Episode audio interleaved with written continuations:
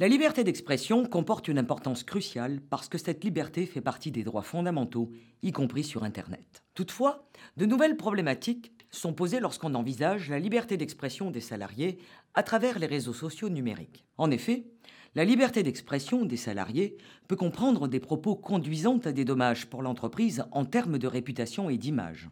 La protection de la réputation de l'entreprise semble à première vue garantie par le principe de loyauté auquel les salariés sont tenus à l'égard de l'entreprise. L'analyse des données judiciaires de 1988 à 2016 sur les abus de liberté d'expression montre l'évolution de l'équilibre recherché entre les libertés des salariés et la loyauté. Mais cet équilibre se révèle difficile au sein des réseaux sociaux numériques parce que la frontière entre vie professionnelle et vie privée est de plus en plus floue de même, la frontière entre vie publique et vie personnelle n'est pas claire dans le cyberespace. En effet, si l'on prend l'exemple du mur Facebook, les propos tenus par les salariés peuvent présenter une dimension publique ou privée et dès lors porter atteinte à la réputation de l'entreprise selon leur contenu. C'est sur ce point que les incertitudes existent.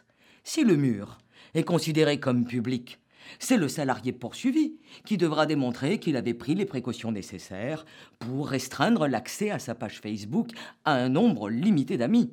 C'est donc au salarié de montrer qu'il a pris toutes les précautions pour ne pas porter atteinte à la réputation de l'entreprise. Si le mur est considéré comme privé, c'est l'employeur qui devra démontrer que le paramétrage du compte est tel que les correspondances ne peuvent être qualifiées de privées. Ces exemples montrent que nous sommes en présence de problèmes de preuve lorsque la réputation de l'entreprise est en jeu.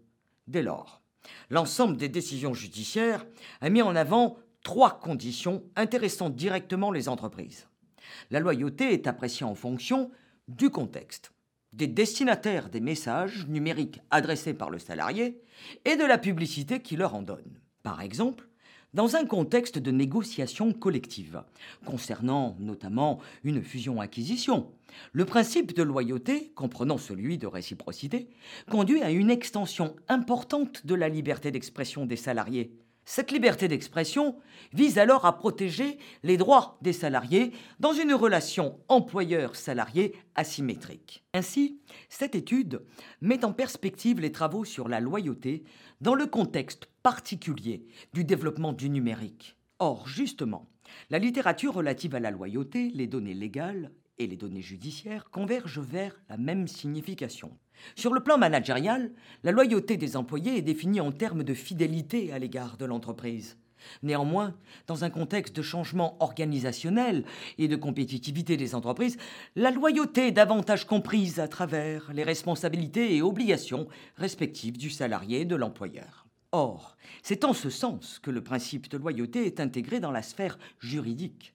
Ainsi, dans la relation de travail, loyauté et bonne foi sont équivalents. On l'a vu, L'évolution de la définition de la loyauté employeur-salarié ne pose pas de problème. En revanche, c'est la variabilité de son contenu selon les circonstances dans le cyberespace qui pousse les entreprises à définir les contours de cette loyauté. Le moyen adopté par les entreprises consiste alors à mettre en place des guides d'usage des réseaux sociaux numériques.